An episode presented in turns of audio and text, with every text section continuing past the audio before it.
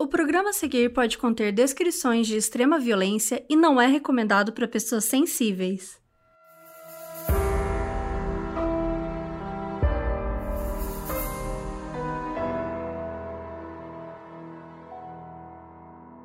Oiê, aqui é a Carol Moreira. E aqui é a Mabê. E no episódio de hoje, a gente vai falar de uma das serial killers mais letais da história. Belle Gunness foi uma norueguesa que nasceu no século XIX. Teve diversos maridos e quando eles não mais serviam para o seu propósito, ela os eliminava. Mas eles não foram suas únicas vítimas. Ela também matou vários filhos. Mas eles também não foram suas únicas vítimas. A suspeita é que ela tenha matado mais de 40 pessoas durante a sua vida. No episódio de hoje, a gente vai falar sobre aquela que é conhecida como Lady Barba Azul ou Açougueira de Homens.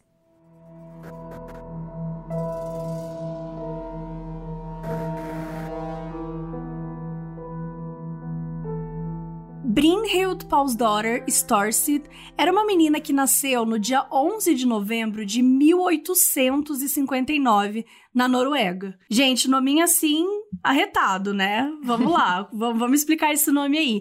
O Brynhild, normal, primeiro nome tranquilinho. Paul's daughter era parecido com o inglês, que seria Paul daughter, né? Ou seja, filha de Paul. E o Storsit era o nome da fazenda que eles moravam.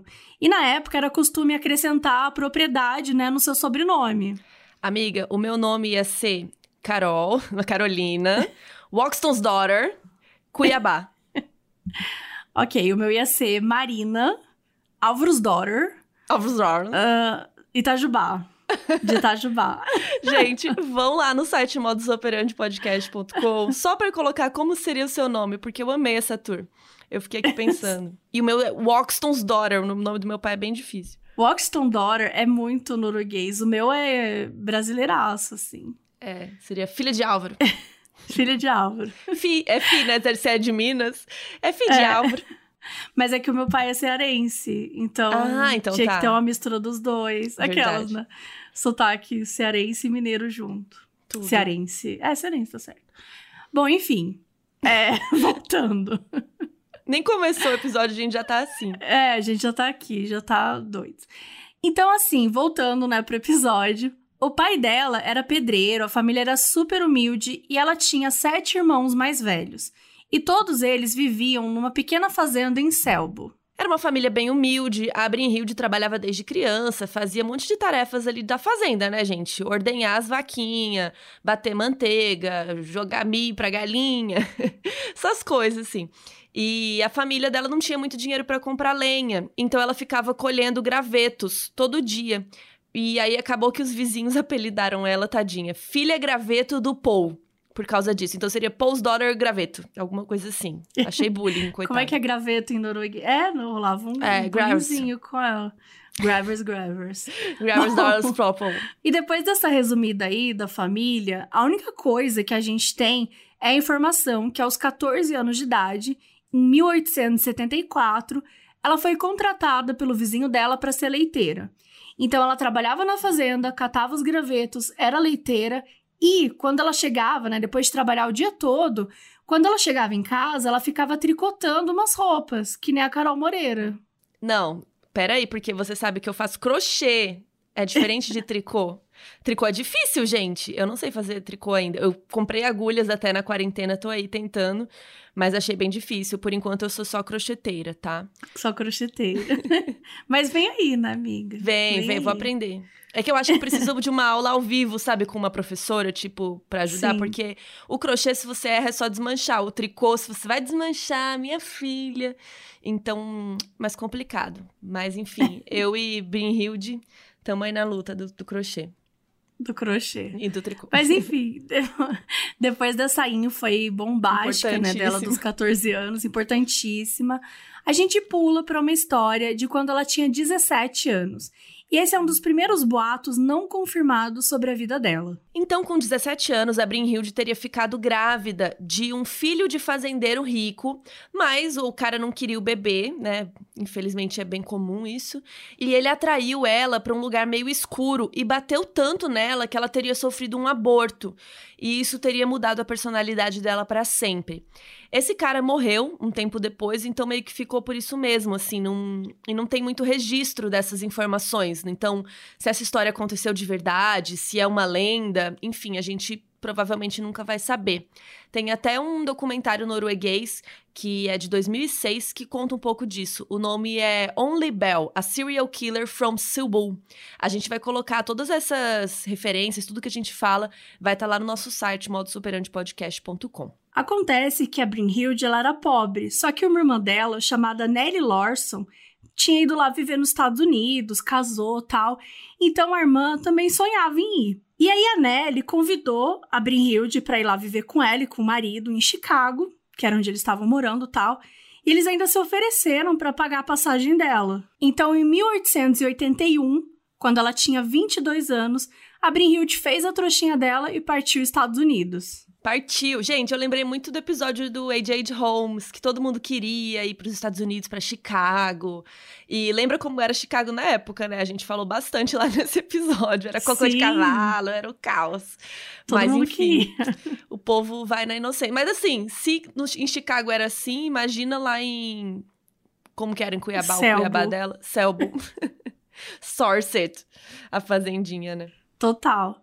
E assim, gente, uma coisa para falar sobre essa viagem que ela fez da Noruega para os Estados Unidos é que essa viagem era, no mínimo, um inferno. Porque, gente, não é essa facilidade que vocês têm aí hoje em dia, vocês, entendeu? Eu tô apontando o dedo para vocês. Ah, quero ir para Chicago, pega o aviãozinho e vai. Não, não tem essa palhaçada. Naquela época, você pegava um navio, então ela ia até uma cidade portuária da Noruega, de carrocinha, né? Ela pegava uma carrocinha tal, ia até essa cidade. Aí, dessa cidade, ela pegava um navio até Hull, que é uma cidade inglesa. E esse navio, né, só esse trajeto, levava quatro dias. E balançava tanto que a maioria das pessoas vomitavam e quem não estava passando mal começava a vomitar por causa do cheiro Ai. de vômito, porque infestava o ambiente. Desculpa se então, você assim, estava almoçando agora. É, desculpa. Desculpa. Inclusive, não almocem nesse episódio, já fica essa informação. Nunca escuto o Modus Comendo. Nunca, é, nunca escuto é o Modus Comendo. Evitar. E aí, quando chegavam em Hull, eles eram levados para um alojamento nas docas, ganhavam uma refeição bem chinfrinzinha, assim, era um copo de leite, um pãozinho, e eles já tinham que sair correndo, assim, com as malas, para poder ir até uma estação de trem, para ir para outra cidade inglesa e de lá pegar um outro transporte. Lá eles pegavam um navio a vapor para América. E era uma viagem tranquilinha, gente, 10 dias, show. Só que dependendo da sua grana, né? Porque se você pegasse uma embarcação à vela, que provavelmente era mais barato, levava 65 dias. Uhul! 65, também conhecido como dois meses e cinco dias. E aí, chegando lá, você descia em Nova York ou em Boston. E aí, de lá que você ia pro seu destino final, né? Ou de barco, de trem, ou de carroça. Como a Brynhild ia para Chicago, ela foi de carroça. Na verdade, ela pegava um trem até Chicago e de Chicago ela ia de carroça até a, cidade, a casa do irmão a dela. A casinha. É. Quer dizer, a bicha andou. Gente, olha o inferno. Quanta baldeação você tinha que fazer. E num, num, país que você nunca entrou. Lembra quando a gente ficava puto que em Game of Thrones as notícias, você mandava uma notícia e meia hora tava lá a Cersei. Olha, chegou essa notícia aqui que acabaram de mandar. Gente, não era assim, demorava muito. Imagina para chegar uma notícia. E então, assim, era esse estilo de vida. Carroça, complicado. Navio a vapor, meu Cristo. Eu não quero ir para Chicago mais, já tô cansada. Mas enfim, chegou, Aí a irmã dela deu casa, comida lavada, arrumou trabalho para ela, arrumou um emprego para ela de faxineira. E aí a Brynhild fez o que todo mundo ali fazia. Americanizou seu nome e ela virou a Bella Peterson. Então, a partir de agora, a gente vai respeitar o desejo dela e vamos chamá-la de Bella. A Bella pegava pesado fazendo trabalho braçal, limpando casas, e todo o dinheiro que ela recebia ia para a irmã dela e o marido da irmã. Porque como ela estava morando ali na casa com eles, eles pagaram passagem e tal, então era pro sustento dela. Então ela não tinha nenhum dinheiro, nada sobrava para ela. Então assim, ela não estava super bem de vida, né? Ela, enfim, estava um pouco melhor, estava num lugar diferente, mas ali estava complicado ainda. Quando a Bela tinha 25 anos, que foi em 1884, ela conheceu um guarda noturno chamado Mads Ditlev Anton Sorenson. E ele era um homem corpulento, de pescoço curto e largo, tinha descendência nórdica, né? Ele era norueguês também. Ele tinha um bigode e era careca, e cinco anos mais velho que ela. E o sonho da Bela era ser rica, casar. Ela não se importava muito com a pessoa, ela queria dinheiro. Eu amei, ela quer casar pelo dinheiro, não pela pessoa. Pelo dinheiro, ela queria sair daquele estilo de vida dela. Só que o Mads não era rico, mas ele tinha uma bela casa. Então, a Bela aceitou se casar com ele. A Bela tá nivelando por baixo, né? Ela queria ser rica. Ah, mas ele tem uma casa, já tá show. Então, beleza. É, porque ela não tinha, né? Então, tipo assim, eu Tá quero uma que casa. Ele tem uma casa, tá melhor que eu, então já era alguma coisa. Ai, Bela. Então, é, a Bela aceitou se casar com ele.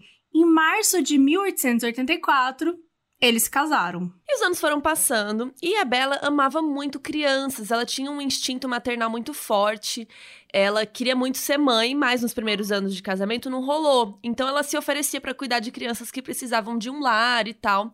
E ela começou a desenvolver um amor muito grande por uma sobrinha dela, a Olga, né, filha da irmã dela, e insistiu para que a menina fosse passar umas férias com ela. E a irmã deixou, né? Tipo, ótimo, vou ficar, ficar de folga. E a Olga, então, ficou seis semanas com a Bela. Só que depois disso, a Bela chamou a irmã e falou assim: Nelly, agora eu que vou criar a Olga, tá bom? Aí a irmã dela falou assim: Você tá louca? Mentira, gente, ela não falou. A irmã falou assim: Não, é minha filha, como assim? Você vai querer criar minha filha agora? Isso não existe, gente. Tá parecendo eu quando minha amiga deixou o cachorro aqui uns, uma semana, eu não queria devolver o cachorro. Não é bem assim, né? É passeio, amor. É Não, imagina. A sua irmã chega pra você e fala assim: Então, tava pensando aqui, a partir de agora. Porque não foi nenhuma pergunta. Foi um aviso. Foi assim: a partir de agora eu vou criar a Olga. Amore. E ela tinha outros filhos, né, irmã? É, tinha cinco filhos. Então ela pensou um a mais, um a menos, né? Ah, Tá, tá, tá em casa. Mas foi isso, gente. Ela não deixou, entendeu? A irmã, a Nelly, foi perfeita e falou assim: não, a minha filha você não vai pegar. E aí, pouco tempo depois, né, em 1891, quando a Bela já estava ali com sete anos de casada, ela finalmente realizou seu grande desejo de ser mãe. A vizinha dela estava morrendo de uma doença muito grave e tinha uma filha de oito meses. E a Bela implorou para ficar com a criança. E aí a vizinha pediu para ela cuidar como se fosse filha dela. E foi assim que a Jenny virou filha de Mads e de Bella. E eles não ganhavam muito dinheiro, né, gente? Eles eram bem simples e tal. Mas eles conseguiram juntar uma grana. Então, quando eles completaram 10 anos de casamento, eles tinham conseguido juntar o suficiente para comprar uma pequena loja de doces, tipo uma confeitaria. Só que vendia de tudo: cigarro, charuto, jornais e artigos de papelaria. E aí, doces também. Só que a loja não foi pra frente. Apesar de ficar num lugar movimentado, apesar de ficar num lugar, enfim, o marketing não rolou, o Twitter e o Instagram da loja não estava bombando, entendeu? Em 1891, as redes sociais não estavam bombando. Então, assim, a loja não foi pra frente e eles não estavam conseguindo mais bancar essa loja. E foi nessa hora que a Bela ficou desesperada. Menos de um ano depois que eles compraram o local, aconteceu um incêndio na confeitaria. As únicas pessoas que estavam na loja era a Bella e a Jeannie, a menininha que tinha três anos. E elas não tiveram nenhum ferimento, mas a loja foi destruída e eles perderam tudo. Segundo o depoimento da Bella, uma lâmpada de querosene tinha explodido, mas os investigadores do seguro vasculharam tudo e não encontraram nenhum vestígio disso. Apesar de ter rolado uma suspeita de incêndio premeditado, eles receberam seguro, deu bom, deu tudo certo. Eles se desfizeram da loja, mudaram para uma casinha num bairro residencial de trabalhadores e conseguiram com a grana comprar uma outra casa ainda. Então eles ficaram com duas casas. Essa outra casa tinha três andares e tinha janelas vitorianas, assim, bem lindo, numa rua chamada Alma Street. Se você não sabe o que são janelas vitorianas, gente, é aquela que é a mais cara do The Sims, sabe? Porque você coloca, ela é de vidro, assim, ela é bem larga e deixa iluminado o ambiente. Ela dá aquela sensação de Chique. que o ambiente tá maior e tal. É super chique. Eu não sei porque eu não tenho The Sims, eu nunca joguei. Você não jogou? Ah, não. Não sei nem como que é. Eu sei que tem um, um negocinho na cabeça, assim. Só sei isso. Tem, tem, é. É a coisinha pra mostrar se você tá feliz ou não. Ah, é? Tipo, se você faz as coisinhas, se você tá. Sabe, você comeu, conversou com seus amigos, tem, você tem que dar uma equilibrada em várias coisas pra você tá feliz. Ah, que é muito fofo. legal o jogo, ensina um pouco sobre viver, aquelas. né? Sim. Quando você grava um podcast, você fica verdinho porque você tá feliz gravando, tipo Entendi. agora. Ah, eu amei. É assim que funciona. Mas enfim, nessa casa aí, né? Eles se tornaram pais de mais quatro filhos: a Lucy, a Carol, a Myrtle e o X. Além da Jenny, né? Que a gente já tinha falado aqui. Não se sabe exatamente quais desses ela teve e quais é, desses eram crianças acolhidas, né? Então a gente não, não tem esse tipo de informação, só sabe que eles tinham lá cinco filhos nessa época. E duas delas, a Carol e o X, eles morreram ainda bebês. A Carol com cinco meses e o X com três. E ambos morreram de enterocolite, que é uma inflamação aguda no intestino, e também de hidrocefalia. E apesar de terem morrido do mesmo motivo, não teve nenhuma suspeita, porque nessa época a taxa de mortalidade infantil era muito alta. Em 1897, o Mads arranjou um novo trabalho, que era na Companhia Ferroviária de Chicago, e ele estava começando a ganhar um pouquinho mais. Eles estavam bem longe de serem ricos, mas um dia alguém bateu na porta da casa deles, e ele trazia consigo promessas enriquecedoras. Chegou um homem na casa deles que se apresentou como engenheiro-chefe de uma empresa famosa, a Yukon Mining and Trading Company. E segundo o cara, a Yukon era uma corporação de grandes recursos financeiros que havia sido fundada com um capital social de 3 milhões e 500 mil dólares e possuía minas terrestres no Novo México e grandes interesses no Alasca. O que a empresa queria? Eles queriam contratar mineiros não mineiros que nem a Mabê, mineiros que. E paulistas. Ai, desculpa, eu não aguentei. Pessoas que trabalham em Minas. É, mineiros que tivessem dispostos a passar um ano no Alasca, no inverno rigoroso, para enriquecer, e eles iam pagar muito dinheiro por isso.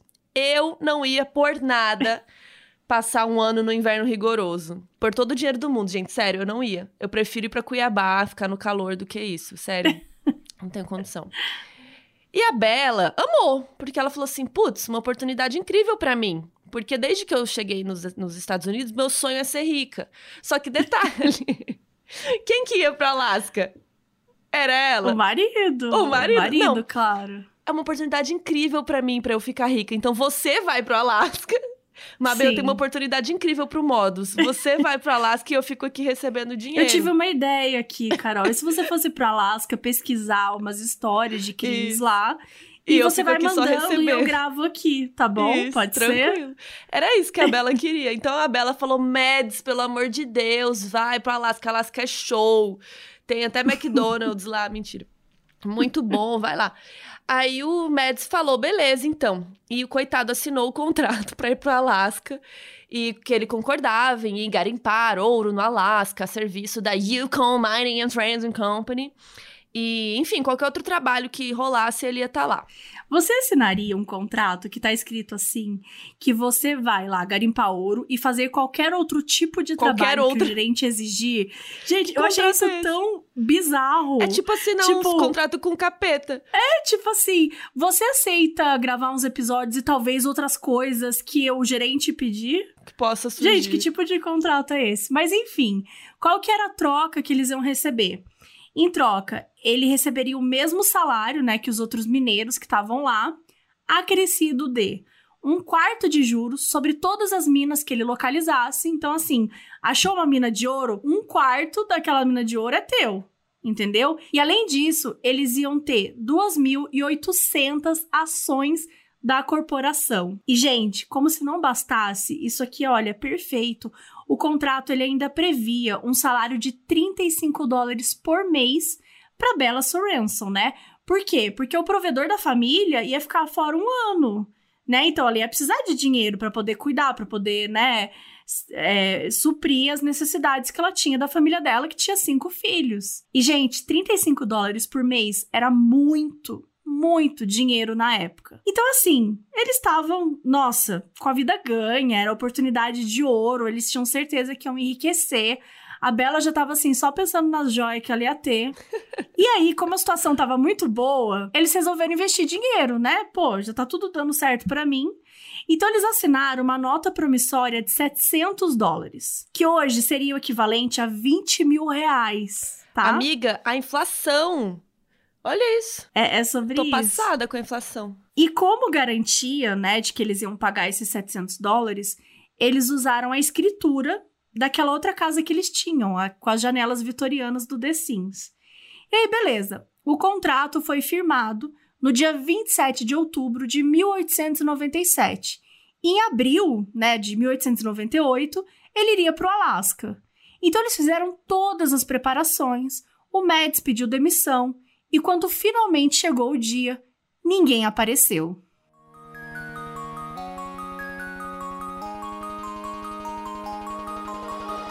Mabê, fala a verdade. Você é ciumenta? Assim, eu sou bem zero ciúmes, sabe? Falando sério, assim. É bem. Eu tenho com, com amiga, assim, às vezes. Mas eu logo consigo contornar, sabe? Tá, não é nada grave, né? É, não. Eu, eu não tenho ciúme também, não. Inclusive, teve até um namorado uma vez que falou que eu não gostava dele porque eu não tinha ciúmes. Gente, assim, olha o absurdo. Um absurdo. Né? Total. Porque ciúmes não é declaração de amor, né?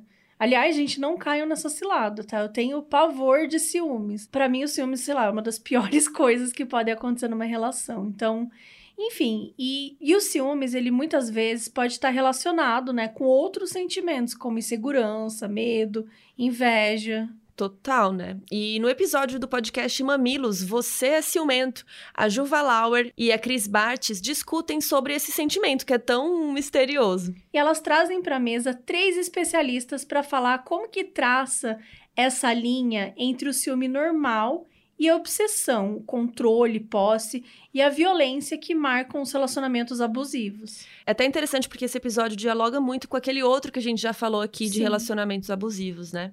E você pode ouvir grátis lá no Globoplay e nas principais plataformas de áudio, como sempre. Vamos deixar o link na descrição.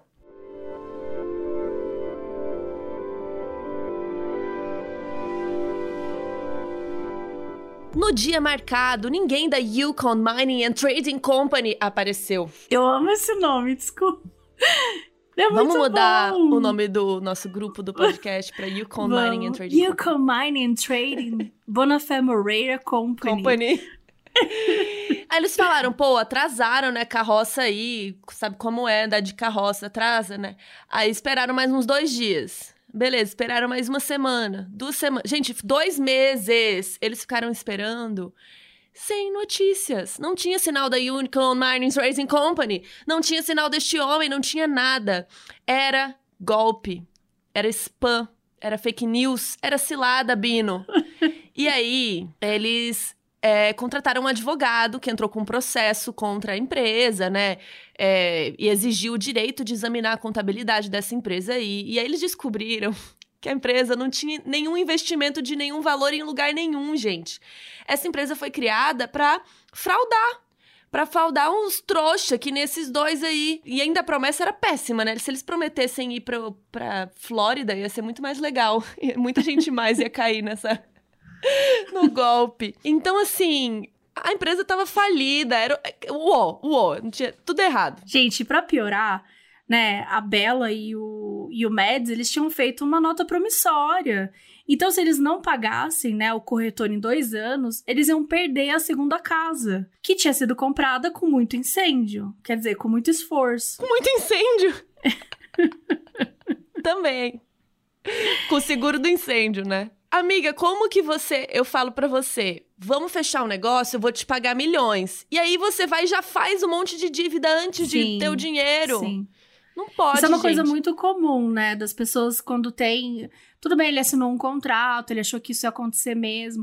Mas até você ter a certeza, ainda mais, né? Meu, bateu um engenheiro na porta da sua casa e falou: Oi, eu vim trazer tudo isso aqui para você. Ou então você recebeu um e-mail dizendo que tem uma herança milionária porque eu recebo todo mês. E todo Não mês cai, eu penso assim. Todo mês eu penso, puta, dessa vez é verdade. Dessa vez tem alguém na Nigéria que deixou milhões para mim. Eu tenho certeza. Tá precisando de dinheiro. Não, tem alguém que tá assim, não, eu vou dar dinheiro. Porque eu só preciso pagar 6 mil dólares e o cara vai me dar milhões. É, então eu tá sempre penso assim, será que não vale eu vender assim tudo que eu tiver Pois pegar é, 6 mil gente. dólares e jogar ali. Mas enfim, falando sério, isso é super complicado, né? Porque você nem tem ainda as coisas rolando e você já conta, né? Já com conta dinheiro. com tudo. Já colocaram a casa e a casa deles, a segunda casa, era também uma forma deles lucrarem, né? Porque eles alugavam a casa e tudo mais, tinha inquilinos. Então, assim, era uma fonte de renda. Eles tiraram a fonte de renda deles e ainda usaram esse dinheiro para eles. Então, assim, era super grave. Então, eles estavam desesperados. E aí, o Mads voltou a trabalhar como guarda noturno, porque ele não conseguiu voltar para outro emprego que ele tinha pedido demissão. Então ele voltou tadinho. aí para esse como guarda noturno nessa loja que já conhecia ele e tal, ganhando menos dinheiro. E com o tempo, eles também foram brigando na justiça e tal, e eles conquistaram o direito de não pagar nota promissória. Então, essa parte não deu problema, eles não perderam a casa. Mas eles tinham sofrido o golpe e eles continuavam pobres. E isso era algo que a Bela não estava afim de aceitar. No dia 10 de abril de 1900, mais um incêndio aconteceu. E dessa vez foi na casa das janelas vitorianas. Os bombeiros chegaram a tempo de apagar né, o incêndio, mas o prejuízo foi gigante. A casa também tinha seguro. E dessa vez, gente, a indenização era muito boa. Então eles ganharam mais uma graninha de novo. Mas apenas três meses depois, outra coisa muito grave aconteceu. Além das crianças na casa, o Mads e a Bella também tinham alguns inquilinos que ficavam morando nos quartinhos e tal. E um desses caras era um médico jovem chamado J.C. Miller. E aí, no dia 30 de julho desse ano, a Bella ligou para esse médico desesperada, pedindo para ele ir até a casa dela e tal. E quando ele chegou lá, tinha um homem morto em cima da cama. Quem era este homem? Era o marido dela, gente. Era o Mads. Logo que esse médico chegou, veio um outro médico também que era da família já. E os médicos, né? Que, que, o que rolou, Bela? Aí ela falou: o Mads chegou do trabalho com uma dor de cabeça infernal. Aí eu dei para ele uma dose de pó de quinino e fui fazer a janta. E quando voltei, ele estava morto. O quinino foi o primeiro medicamento a ser usado para tratar a malária, muito tempo atrás, né? Hoje em dia não é mais utilizado. E aparentemente não era estranho isso, né? Então era você usava o pó de quinino para tratar algumas dores, né? Tanto que os médicos chegaram lá, ouviram esse papo e falaram: "Ah, beleza, né?". Imagino que deve ser tipo a gente tomando um analgésico, aí tô com dor de cabeça. Você vai na farmácia e compra um negócio, entendeu? Não precisa ir um médico para dor de cabeça, né? Mas enfim, ela disse que ficou preocupado, né, do farmacêutico ter dado morfina em vez de quinino. E o JC, né, o médico mais jovem, ele pediu para ver o papel onde o pó tava para ele dar uma examinada e tal. Só que ela já tinha descartado. Então, o médico da família comentou que o Mads tinha problemas cardíacos.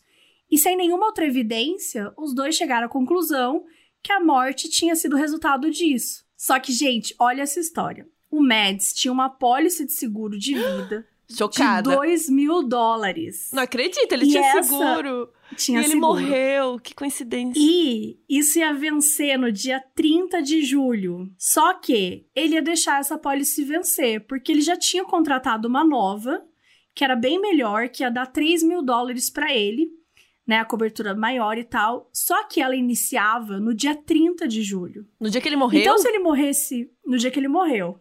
Então, se ele morresse um dia depois do dia 30, ele ia ganhar só os 3 mil, porque a outra ainda tá mais valendo. E se ele morresse antes, ele ia ganhar 2 mil, porque a de 3 mil ainda não estava valendo. Mas, porque ele morreu exatamente no dia 30 de julho, o dia que caducava uma e iniciava a outra, a Bela ganhou as duas apólices de seguro num total de 5 mil dólares. Trazendo dinheiro para os dias de hoje, seria o equivalente a 150 mil dólares. Amiga, que coincidência! Justamente nesse dia ele morreu. Nossa, né? Exatamente no dia que precisava para 5 mil dólares, tá na Cai mão. no bolso. E dessa vez, a Bela realizou seu maior sonho. Ela ficou rica.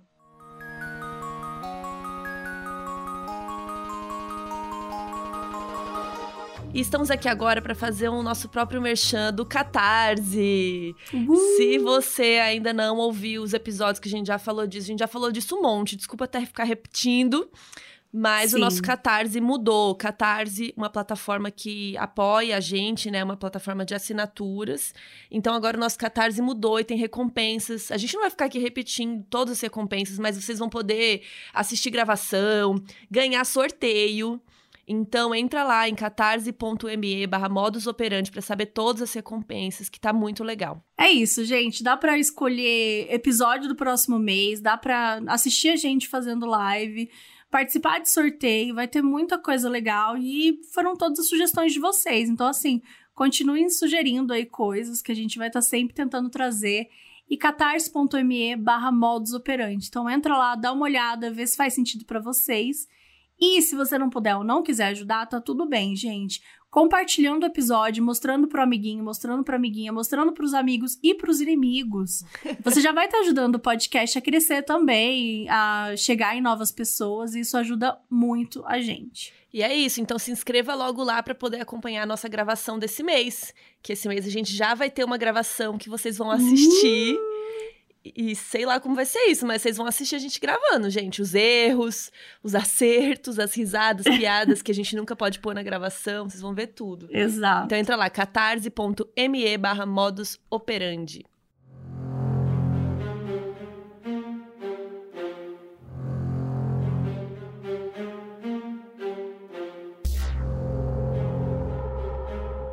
No dia 2 de agosto, o Mads foi enterrado ao lado dos dois filhos pequenos que já tinham falecido. E no funeral estava a irmã da Bella, a Nelly. E mais tarde a Nelly falou que esse momento ela sentiu uma uma coisa ruim, sabe? Uma premonição sombria, um sentimento de que algo muito horrível estava chegando. E aí, depois que o Mads morreu, a Bella decidiu que ela queria comprar uma fazenda. Então, ela vendeu a casa da Alma Street e colocou um anúncio nos classificados procurando uma fazenda para comprar. E um homem de Laporte escreveu para Bella. Laporte era uma cidade bem pequena, cerca de 7 mil habitantes, que ficava a uns 100 quilômetros de Chicago. E lá tinha uma propriedade que tinha uma fama meio estranha. O proprietário original do terreno era um dos fundadores da cidade e ele construiu uma casona para a filha dele morar com o marido dela. E aí, umas décadas depois, eles foram perseguidos por serem simpatizantes dos confederados durante a Guerra Civil. Para quem não lembra, a Guerra Civil ficou conhecida como a Guerra da Secessão também. Foi um conflito que rolou lá nos Estados Unidos entre 1861 e 65. E uma das causas principais da treta era a escravização de pessoas negras. Então, basicamente, foi uma guerra entre o sul e o norte dos Estados Unidos. Dividiu muito o país, ficou bem polarizado. Ou seja, essa galerinha aí era um monte de racista, entendeu? E aí, enfim, o casal racista vazou e aí a casa ficou à venda. Quem comprou foi um comerciante de carvão. E o filho desse comerciante era um líder de uma quadrilha que botou mó terror na cidade e nos arredores. E aí um dia o filho foi assassinado a tiros. Daí o pai, né, imagina, tava maior fama, maior treta e tal, ele pegou, vendeu a casa e foi embora. A casa ficou à venda. Daí dois irmãos compraram a casa, mas eles morreram do nada e misteriosamente. E foi tão misterioso, gente, que chamaram um médico legista para estudar o que tinha acontecido. A casa ficou à venda de novo. Aí, um fazendeiro comprou e se enforcou no quarto. A casa ficou à venda de novo. Em 1892, a casa foi comprada por Mary Altick, que era uma cafetina deslumbrante que ela ia ostentar na cidade usando um chapéu com uma enorme pluma de avestruz. E aí ela transformou né, essa propriedade num bordel que ficou muito famoso, que tinham várias salas de entretenimento, tinha uma carruagem para buscar os clientes de trem, né, que chegavam lá em Chicago, que era tipo um Uber assim do, do puteiro da época. E anos mais tarde, ela morreu do nada, né? Foi subitamente. E a causa foi dada como doença cardíaca. Mas rolavam uns boatos, gente, olha esse boato, de que ela tinha uma irmã rival que também tinha um bordel e que teria envenenado ela. As fanfiqueiras estavam assim, a loucura naquela época, né? Então, assim, o terreno era muito estranho. E tinha passado, né? Essas pessoas que tinham passado por lá eram todas. tinham acontecido crimes ou, ou casos muito estranhos e tal. Mas apesar de toda essa fama esquisita, ninguém imaginava, né, que o pior ainda estava por vir que aquele mesmo terreno seria palco de uma das maiores atrocidades que os Estados Unidos já testemunhou.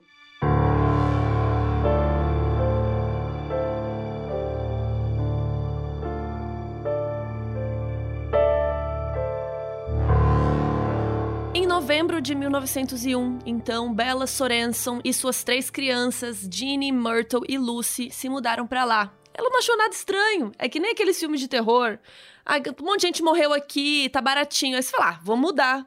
Vou mudar, show. E aí, quando a Bela chegou lá, ela começou a adotar uma variação do nome dela. Em vez de Bella, ela começou a ser chamada de Belle que é mais americanizado, assim, né? E o Sorenson, que era sobrenome do ex-marido morto, ela resolveu parar de usar. Então, a partir de agora, ela virou a Belle. E ela resolveu investir num crush antigo, que era o Peter Gunness, que tinha sido inquilino lá na casa dela. Lembra que ela tinha uns inquilinos na casa com o Mads e tal? Então ela falou assim: esse crush aqui, esse Peter, né? Na época agora que a gente tá falando, a Belle já tava com uns 43 anos. E digamos que ela não tinha envelhecido muito bem, né, gente? Não tinha botox, não tinha creminho nessa época direito. A galera descrevia ela já como uma pessoa mais feia, até chamavam ela de gorda, grande, falando que ela tinha características grosseiras, sabe? Assim, é, que ela não tinha traços delicados, digamos. E o Peter Gunness, ele já tinha, ele era assim, um boy magia, ele tinha olhos azuis, ele tinha é, a barba amarela, o bigode pontudo, ele também era norueguês. Ele veio junto com o irmão da Noruega e eles foram para Chicago em 1893 Alguém lembra desse ano? É o ano da grande feira mundial que aconteceu em Chicago. Lá no episódio do A.J. Holmes, a gente falou o primeiro serial killer americano, é no episódio 26. Essa história é muito boa, esse episódio tá muito engraçado, modéstia à parte. Sim. E, se eu fosse vocês, eu iria querer saber sobre essa feira. Escutem esse episódio. Escutem esse episódio. E se você quiser aprender um pouco mais sobre essa feira, então, gente, ouça lá o episódio, porque contaram altos babados. Falei contaram Você não tava? porque... Você não, tava, né? Era eu e Bel. E no final ainda teve um, uma invasão espiritual. Demoníaca. Uma invasão demoníaca. Por isso que muita gente hoje, talvez alguns não entendam, quando a gente fala que, ai meu Deus, aconteceu alguma coisa, caiu não sei o quê, fala, ai, foi o A.J. Holmes. Então virou essa piadinha interna também nós. Mas enfim, ouça um episódio que vale muito a pena, mas relembrando, era esse momento aí de Chicago que a gente tá falando. E essa feira, ela era uma ótima oportunidade na época, né? Então, assim, o Peter e o irmão dele foram para Chicago tentar a sorte.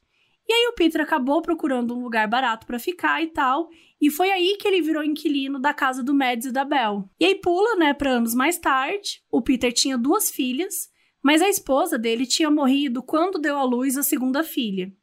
Então, quando a Belle foi visitar o crush, né, lá na outra cidade, ele tava viúvo. Então era um melhor momento, né, entre aspas, assim, porque ele não tava com ninguém. Tudo que você quer é um boy viúvo, né? que horror. E eles começaram a conversar. E aí, conversa vai, conversa vem, né? No dia 1 de abril de 1902, eles se casaram. Então, gente, ela passou a se chamar Belle Gunness. Que aí o nome, chegamos finalmente, de Brynhild a Bel Gunness. Durou aí um tempo, mas chegamos finalmente no nome que é o título desse episódio. Cinco dias depois, a filha mais nova do Peter faleceu de edema pulmonar. Ela foi enterrada no mesmo cemitério que estava o ex-marido da Bel e os filhos dela. E menos de um ano depois, a Bel se cansou do marido. Menos de um ano, não. Estamos falando de dezembro, gente. Ela casou com o boy em abril. Em dezembro, a Dini foi correndo chamar os vizinhos Nicholson, dizendo que a mãe dela estava precisando de ajuda. E ela disse: Mamãe tá chamando, o papai se queimou. A família Nicholson, os vizinhos, era composta pelo Jack Nicholson. Mentira. Pelo Swan Nicholson, o pai, e a esposa. E o filho deles, o Albert. E aí eles foram junto com a menininha lá na fazenda, correndo para ajudar e tal. E aí, chegando lá, eles encontraram a Belle sentada na cozinha, passada, chocada. O Peter Gunness, o marido, estava com um camisolão branco, de barriga para baixo, deitado no chão, com muito sangue embaixo. Aí o cara se agachou ao lado do Peter para ver se ele estava vivo, tal, ele não respondia. E aí o filho do, desses vizinhos, o Albert, foi correndo na cidade buscar o doutor Bowell, que era o médico legista do condado. E aí o doutor percebeu que o Peter já estava morto há algum tempo, porque o corpo já estava enrijecendo, né? Tava ficando no rigor mortis e tinha uma ferida coberta de sangue na parte de trás da cabeça e o nariz estava quebrado e dobrado para o lado, assim. Na hora, o médico legista olhou e falou: Putz, isso aqui foi um assassinato? E a Bel estava surtada. Então os vizinhos levaram ela para a cozinha para ela sentar, dar uma acalmada e o médico continuar examinando. Até que chegou a hora, né, que eles foram lá perguntar para ela exatamente o que tinha acontecido. E foi mais ou menos isso, gente. O Peter tinha ido na cozinha pegar os sapatos porque ele deixava aquecendo atrás do fogão e tal. Quem nunca, né? deixar secando umas calcinhas atrás da geladeira. Daí, quando abaixou, um moedor de carne caiu da prateleira de cima e golpeou a parte de trás da cabeça dele. E, não obstante, ele derrubou uma tigela de salmoura quente que queimou o pescoço dele. Gente, por que, que você guarda um moedor de carne na prateleira de cima? Não se faz isso. Pesado o negócio. É um negócio pesado, um negócio pesado. Só que, segundo a Bel, até aí tudo bem. Porque logo depois de passar por tudo isso, o Peter disse que tava tudo bem e que ele ia deitar para descansar. Ih. E algumas horas depois, ela descobriu que o corpo tava morto no chão da sala. Gente. Assim, pode ser que ele tenha sofrido uma concussão e não podia dormir, sabe? Aquela coisa quando você bate a cabeça e não pode dormir que dá ruim. Não sei se tem a ver com isso. Mas assim, o nariz dele tava quebrado. Como assim? É, a Bel praticamente inventou a fake news aí. Porque tanto o médico legista. Estava estranha essa história. E tanto o médico legista quanto os vizinhos que estavam lá acharam a história um pouco suspeita. E que, na verdade, ele tinha sido assassinado. Não necessariamente pela Bel, assim, mas que ele teria, né, sofrido alguma coisa mas resolveram esperar a autópsia antes de tirar qualquer conclusão. E aí o Albert, o Albert Nicholson, o menininho que é filho lá do, do casal, ele tinha tanta certeza que o Sr. Gunness tinha sido assassinado que ele só falava nisso quando ele estava voltando para casa. Até que o pai dele mandou ele calar a boca, né, ficar quieto, porque, né, podia dar problema dele já sair falando, sem nem saber o que tá falando. Mas não foi só o molequinho que achou isso não, gente, porque no dia seguinte o jornal da cidade estampava uma matéria que se chamava Crime Hediondo, falando do assassinato do Peter Gunness. Tinham rolado alguns homicídios na cidade na época, então a população tava meio agitada, né? Então o jornal aproveitou e falou: vamos botar lenha nessa fogueira, vamos comprar um ingresso pra esse Lollapalooza, né? Então, na tarde do dia 16 de dezembro, o Dr. Bauer, junto com outro médico da região, eles fizeram a autópsia no corpo e tinha umas coisas estranhas. Primeiro, que eles não encontraram nenhum sinal de queimadura na pele, porque ela tinha falado que caiu a salmoura, né? E queimou, mas não tinha. O nariz do Sr. Gunn estava lacerado e quebrado.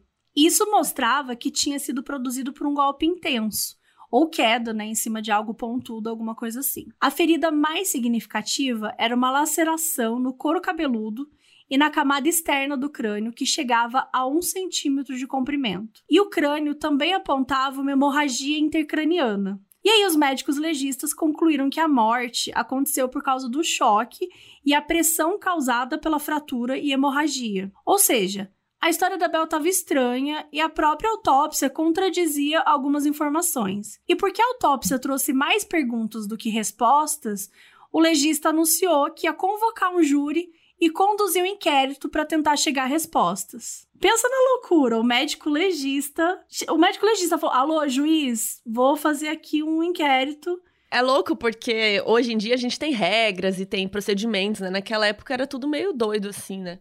Então, e olha que rápido, o inquérito aconteceu já no dia 18 de dezembro. Então ele morreu no início de dezembro, rolou a autópsia dia 16 e dia 18 já estava rolando esse inquérito aí. Que eles chamam desse nome, mas é tipo um interrogatório misturado com uma reconstituição do crime, porque eles foram lá na fazenda, né? Então, é, o Dr. Bauer foi lá, ele conduziu um interrogatório, tinha um escrivão que ia anotando tudo. Então, assim, né, uma cidade pequena, os agentes estavam ali acumulando funções, tava, é uma bagunça essa época, né, gente? E aí, dessa vez, a Bel deu uma versão da história um pouco mais completa. Depois de colocar os filhos na cama, a Bel foi pra cozinha, encher as tripas de linguiça com a carne de porco que o Peter tinha moído de tarde.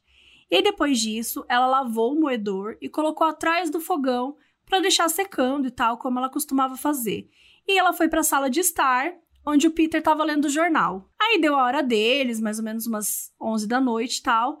Ela falou: "Ai, tá na hora de ir para cama". Ele concordou e foi até a cozinha trancar a porta, que ele sempre fazia isso antes de dormir. Foi nessa hora que ela ouviu um estalo bem alto e assustou. Quando ela chegou até o marido, o Peter estava se levantando do chão com as duas mãos na cabeça e meio assustado. E na parte de trás do fogão tinha uma bacia grande, né, com um pouco de salmoura, porque a Bel ia colocar um pedaço de porco depois. A bacia estava quente, estava cheia, e como ela não ia usar, ela deixou lá. E lembrando que o moedor também estava ali secando, né? Então o Peter olhou para Bel e falou que ele tinha se queimado. E ela ficou super assustada, ela ficou meio sem reação e mandou ele tirar a roupa para tentar tratar a queimadura. E ele começou a falar que a cabeça dele estava ardendo e tal. E a Bel tinha ouvido falar que misturar bicarbonato de sódio com água evitava bolhas. Então ela fez essa mistura, colocou numa toalha assim e colocou no pescoço dele. Acho assim, né? Era para falar assim: ah, se não tava queimado era por causa disso, porque eu tratei o.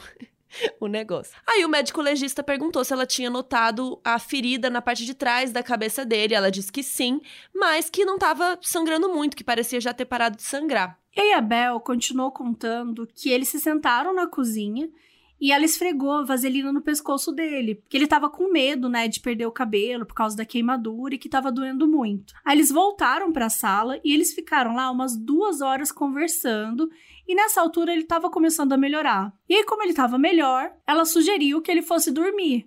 E aí preparou a sala para ele dormir e tal e foi pro quarto dormir com as crianças. E na hora, né, de contar essa parte mais do final da história e tal, a Bel começou a narrar de uma forma muito dramática. Que o marido foi até a porta do quarto dela e começou a chamá-la mãezinha, mãezinha, e que até acordou as crianças e daí a Bel disse para elas ficarem na cama, que ela ia ajudar o papai porque ele tinha se queimado. E aí, quando ela desceu, o Peter ficava pondo a mão na cabeça e gritando: Mãezinha, mãezinha, tem algo acontecendo na minha cabeça. Acho que eu vou morrer. Aí ela falava: Do que, que você tá falando, paizinho? Aí ele falava: Minha cabeça, minha cabeça. E nesse momento, a gente acha estranho que eles se chamam de mãezinho e paizinho, não é mesmo? Mas é estranho. comum, né, de marido e é mulher tipo, fazer isso. Daddy. Meu daddy. Ai, eu acho creepy. Enfim. E aí a Bel falou: putz, vamos chamar um médico que o cara tá surtado aqui, tá doido. Ela pediu pra filha e até os Nicholson pedir ajuda, né, os vizinhos. Aí ela foi buscar uma água para ele e ele pediu para ela não ficar encostando na cabeça dele, né, que tava doendo e tal. E aí os vizinhos chegaram, abriram a porta e, segundo a Bel, ela tava esfregando a cabeça do marido quando ele ficou inconsciente. E aí o, vizinho achou que o Peter estava morto, né? Ele mediu a temperatura, tentou falar com ele, mas a Bel não tinha entendido, ela só achou que ele estava inconsciente. E aí, né? Isso ela contando, né, gente? Aí o interrogatório continuou. E como a gente tem algumas partes transcritas, eu vou ler a parte do médico legista e a Mabê vai ler as respostas da Bel. Então, o médico legista começa perguntando: Quanto tempo que levou desde o momento que ele foi ferido até ele morrer? Bom, ele deve ter se ferido depois das 11 da noite e eu não pensei que ele estava morto até você chegar. Você ficou sentada com ele duas horas depois dele ter sido ferido? Sim, eu não fiquei muito tempo lá em cima, né? Eu disse boa noite, subi as escadas, fiquei um pouco lá e aí ele foi me chamar. Você disse que ele estava muito queimado. Ele estava vermelho no pescoço e tinha algumas bolhas na orelha. E como que ele se feriu? Eu não sei, doutor. Eu peguei o moedor do chão e eu acho que deve ter caído nele, mas é o que eu acho, eu não vi. Ele te disse algo sobre isso? Não, ele não falou nada sobre o ferimento da cabeça. E quando você achou o ferimento, o que, que você fez? Eu perguntei, né, onde que ele tinha metido a cabeça, porque estava machucado na parte de trás, mas ele não disse nada. E o inquérito foi se arrastando, e Abel disse que não sabia como a tigela de Samora tinha caído nele e disse que não tinha notado que o nariz dele estava quebrado, até avisarem ela. E ao perguntar se ela achava provável né, que alguém tivesse entrado na casa, batido nele com um moedor e fugido, ela foi enfática em negar. Ela disse que se alguém tivesse entrado, ela com certeza teria ouvido, né, de onde ela estava. Então, o médico legista fez a pergunta final: se os dois eram felizes. E ela respondeu: Até onde eu sei, sim. O interrogatório da Bel acabou e agora era a vez da Jenny, de 12 anos, testemunhar sobre o que tinha acontecido naquele dia. A Jenny meio que repetiu o que a mãe já tinha falado, que os pais estavam preparando um porco, foram ler jornal, foram pra cama e daí do nada ele apareceu gritando que a cabeça estava doendo assim. E ficou meio óbvio que ela tinha sido treinada para dar as mesmas respostas. Aí o legista perguntou se ela e a mãe tinham conversado sobre o que rolou e ela disse que ah, meio por cima assim. Aí o legista foi apertando a menina, sabe? E ela admitiu que, na verdade, ela estava dormindo quando tudo isso aconteceu. Então, assim, como que ela falou, né? Como que ela falou que aconteceu, ela tava dormindo. O legista ficou com muitas dúvidas, né? Será que um moedor de carne caindo é, teria feito um, um, corte, né? Um machucado daquela gravidade? Tudo bem, era um negócio pesado, caiu, mas será que era possível? Para matar um homem, né? Tipo, ficou uma coisa muito estranha, assim. E como eles passaram duas horas sentados na sala e não conversaram sobre o que aconteceu, nem sobre o ferimento da cabeça dele. E como que ela não notou o nariz ensanguentado dele? Por que, que nenhuma criança acordou, né, com os barulhos? Por que eles não chamaram um médico antes? Por que na autópsia não tinha queimadura? E as perguntas para a filha Jane, né, deixava claro que o médico não acreditava na versão da Belle. Aparentemente, o Dr. Bauer suspeitava que a Bel poderia ser o que é descrito, né, muitas vezes por criminologistas como viúva negra, que é como chamam as mulheres que matam vários companheiros, né, em série para obter algum tipo de benefício financeiro. E a gente já contou aqui história de duas bem conhecidas, né? Como a Mary Cotton, que foi o episódio 82, e um episódio que vocês amam também, que é a Nanny Doss, a vovó assassina, que é o episódio 70. Então escutem lá, que são episódios muito legais. A diferença é que geralmente essas mulheres usam arsênico ou outros tipos de veneno para eliminar suas vítimas, né? E nesse caso, a gente tá falando de uma coisa física, né? Então o legista começou a se perguntar se o Peter Gunness tinha levado dinheiro com ele quando ele foi para Laporte, se ele tinha herança, se ele tinha seguro de vida, né? E a Jeannie só falava: "Não sei, não sei". Pô, uma criança de 12 anos, seu padrasto tem seguro de vida, né? Tipo, ela não sabia responder muitas coisas, mas teve uma pergunta que ela sabia responder, que era se ela estava em casa no dia que o primeiro marido da Belle, o Mads, tinha morrido.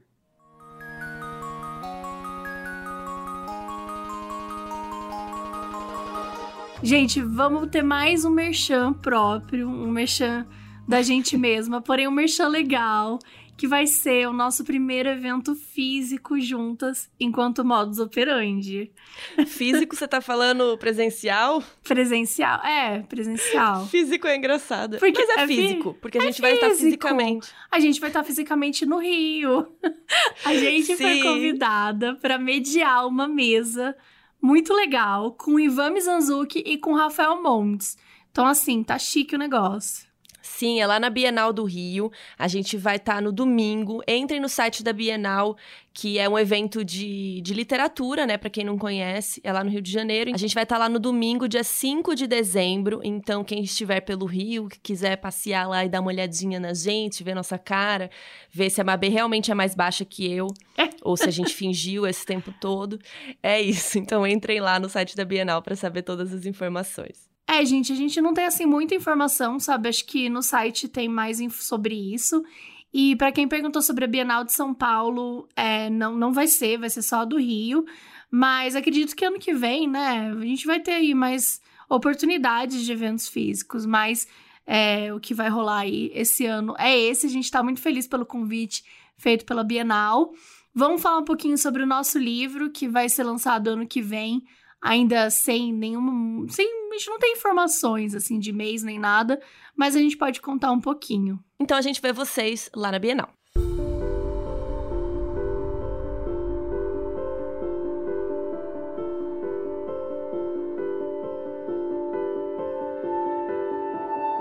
Jeannie descreveu como foi o dia que o primeiro padrasto dela morreu. O Mads geralmente chegava em casa de manhã, né, porque ele trabalhava à noite e tal, e ele sentava na sacada para brincar com ela e outras crianças. Naquele dia especificamente, ele foi para a cama dormir. E nessa época, outras pessoas moravam lá na casa com eles. A gente já contou que eles já tiveram alguns inquilinos e tal. Daí a Bel estava lavando as roupas desses inquilinos e uma das inquilinas chegou correndo e disse para Bel que o Mads estava pedindo para ela subir para o quarto logo.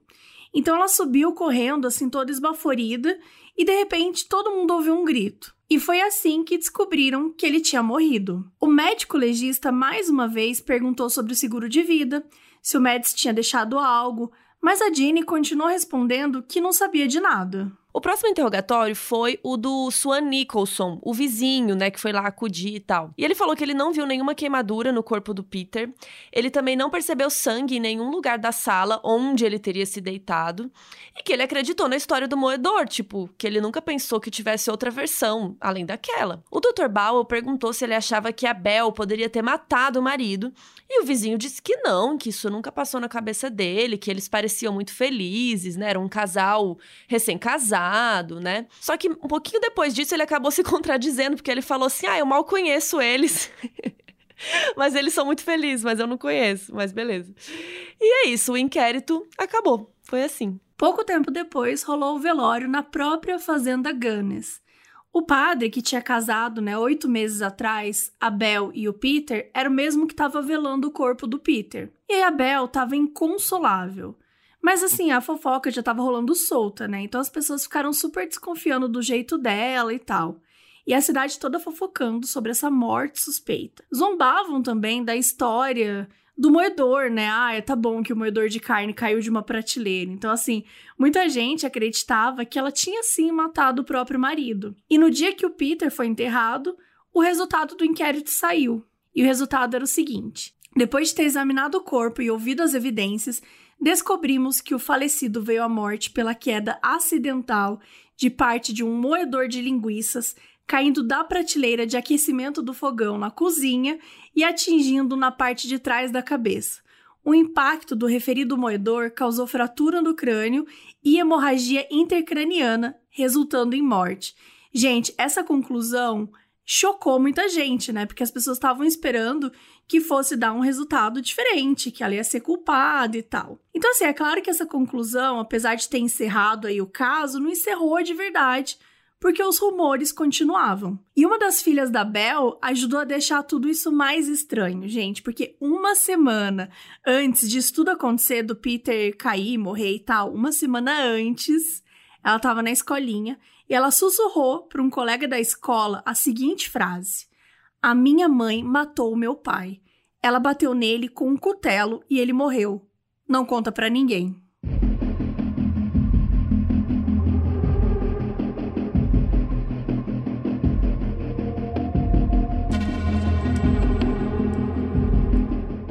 Meses depois, a Bel aparentemente deu à luz a uma nova criança que foi adicionada aí na família, o menino Philip. Por que, que a gente tá falando aparentemente? Porque essa história é muito estranha. A Jeannie, a filhinha, aquela primeira filha da Bel, chegou nos vizinhos e falou assim: Olha, minha mãe pariu um menino aqui.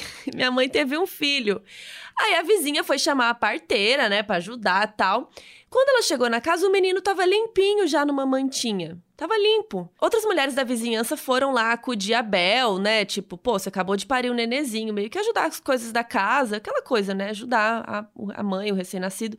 Só que no mesmo dia viram a Bel lavando roupa em pé e aí acharam estranho, porque ela tava assim, ótima, sabe? Bem demais. Outro dia, uma vizinha chegou lá e ela tava correndo atrás dos porcos. E aí começou a rolar um boato na cidade que a criança era adotada, que ela não tinha parido coisa nenhuma. Mas enfim, né? parido ou não parido, a Bel já estava com cinco crianças. Então vamos relembrar um pouco dos filhos que ela teve até agora. Primeiro veio a Jeannie, que ela pediu pra vizinha lá que estava morrendo. Depois vieram quatro: a Lucy, a Caroline, Myrtle e Yakes. E daí ficaram cinco. Daí, Carol e Yakes morreram.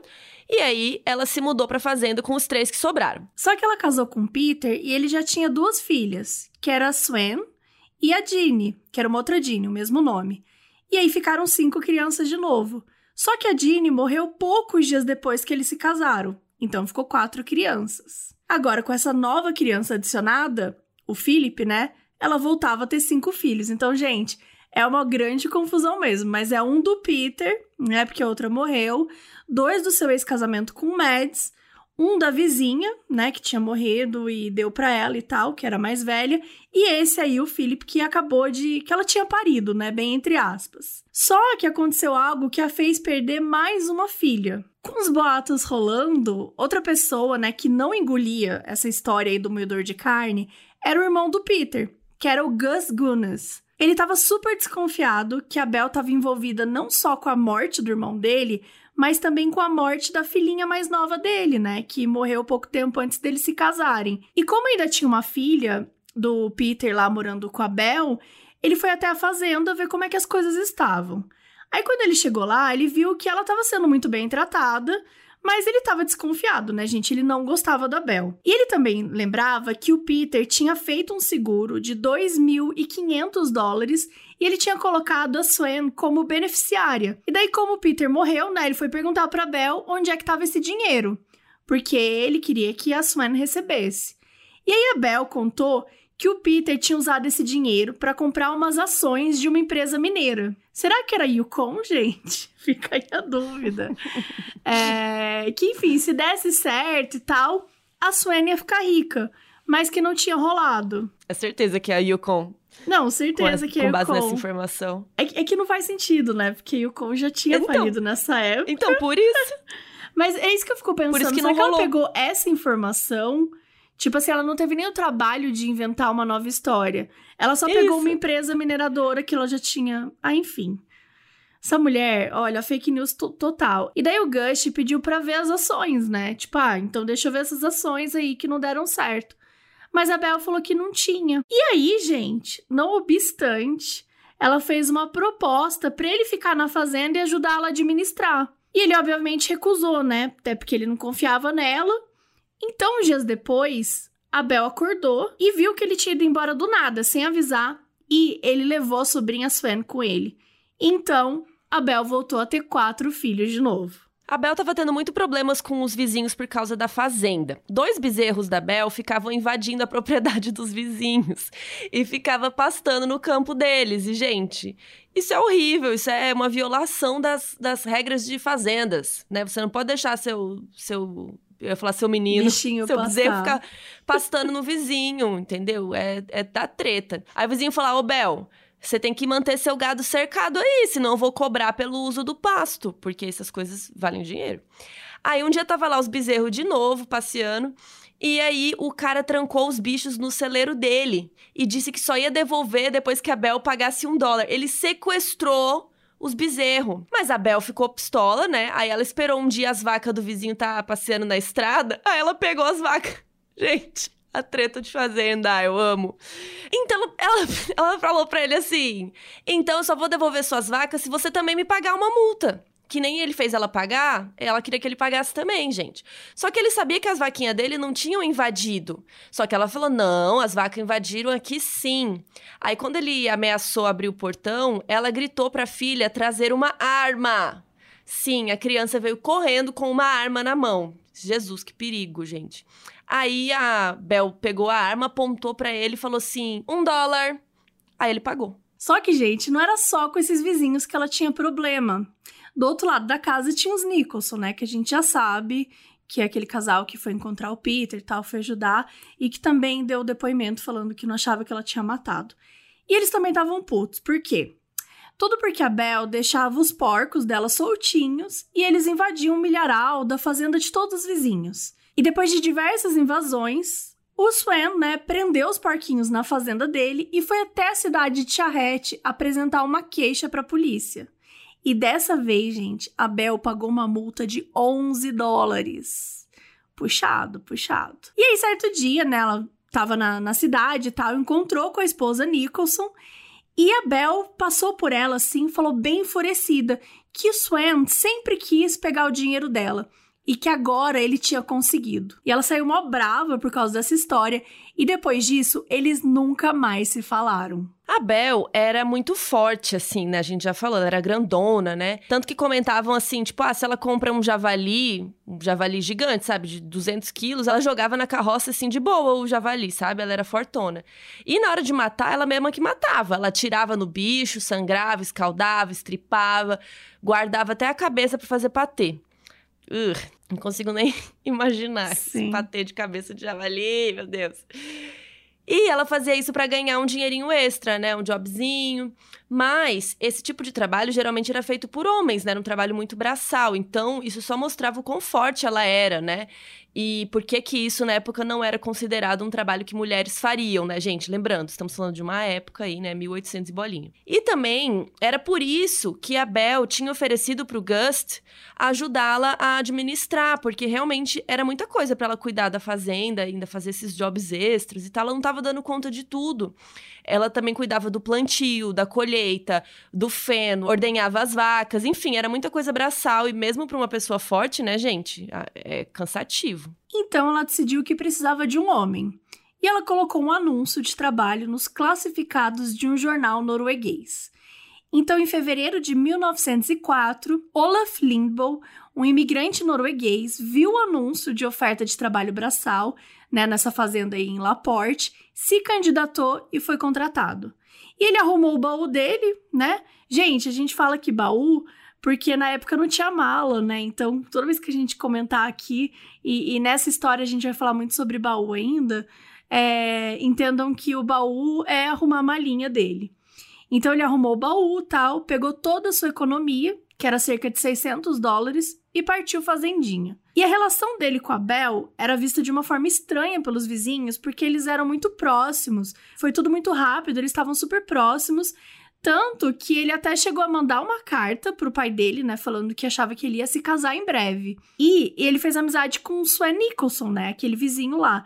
E deu a entender que ele ia se casar com a Bel. E até algumas vezes, quando as pessoas iam se referir a ele, elas falavam, ah, o noivo da Bel, não sei o quê, alguma coisa assim. Quando a Bel foi pedir indicação de um novo trabalhador, o Chris, um dos poucos vizinhos que ela ainda não tinha brigado, ele perguntou: e o Olaf, menina? Por onde anda? Sumiu tal? Aí a Bel falou que ele foi trabalhar lá na feira mundial do episódio do H.H. Holmes e que ele ia comprar umas terras por lá, né, e tal.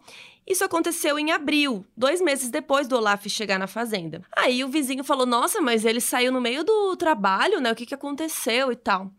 E aí ficou nisso. Só que o Swan Nicholson, o outro vizinho, ouviu uma versão diferente. Que ele teria ido para casa assistir a coroação do novo rei da Noruega. Elaboradíssimo, eu achei. Olha esse. essa tour. Aí o pai do Olaf não teve mais notícias do filho e aí escreveu uma carta e a Bel respondeu com uma terceira versão, gente, dizendo que ele tinha ido pro oeste assumir uma propriedade rural aí. Mas não era na feira mundial. Não era assistindo coroação de rei e muito menos tinha comprado terreno em outra parte dos Estados Unidos. O que ninguém sabia é que Olaf não estava desaparecido e muito menos distante. Ele ainda estava na fazenda.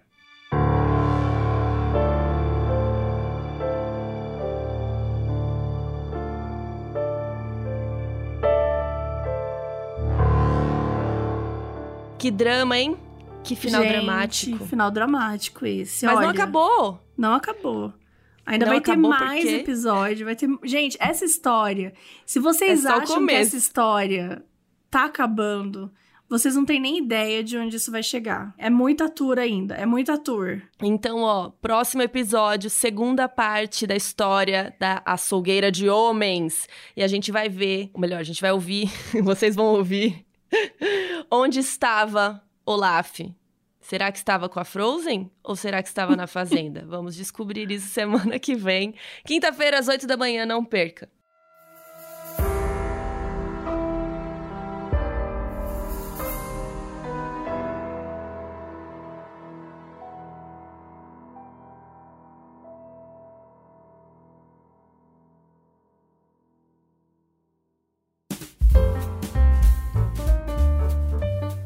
Olá, você operander fiel que chegou até aqui os últimos segundinhos de episódio, pois agora você vai receber alguns mimos de erros de gravação das meninas. Ela também cuidava do plantio, da colheita, do feno, ordenava ordenava vacas. Ordenhava as vacas. Primeiro você pegava um avião. Nossa, um avião. Inventei, acabei de inventar um avião. Socorro. Espero que você pegava Primeiro- um voo. Quando a Bel foi pedir indicação de um novo trabalhador, o Chris, um dos poucos vizinhos que ela ainda não tinha brigado, é, ele perguntou: Ah, e o Olaf, né? Onde que foi, Olaf? E eu falei meio cuiabana agora. É, eu falei super Ah, da Olaf, Olaf, Aonde que Olaf. foi, Olaf, tias crianças? ah, é- ah, cadê mamãe? Cadê Olaf? Tá. Só os cuiabanos entenderam essa.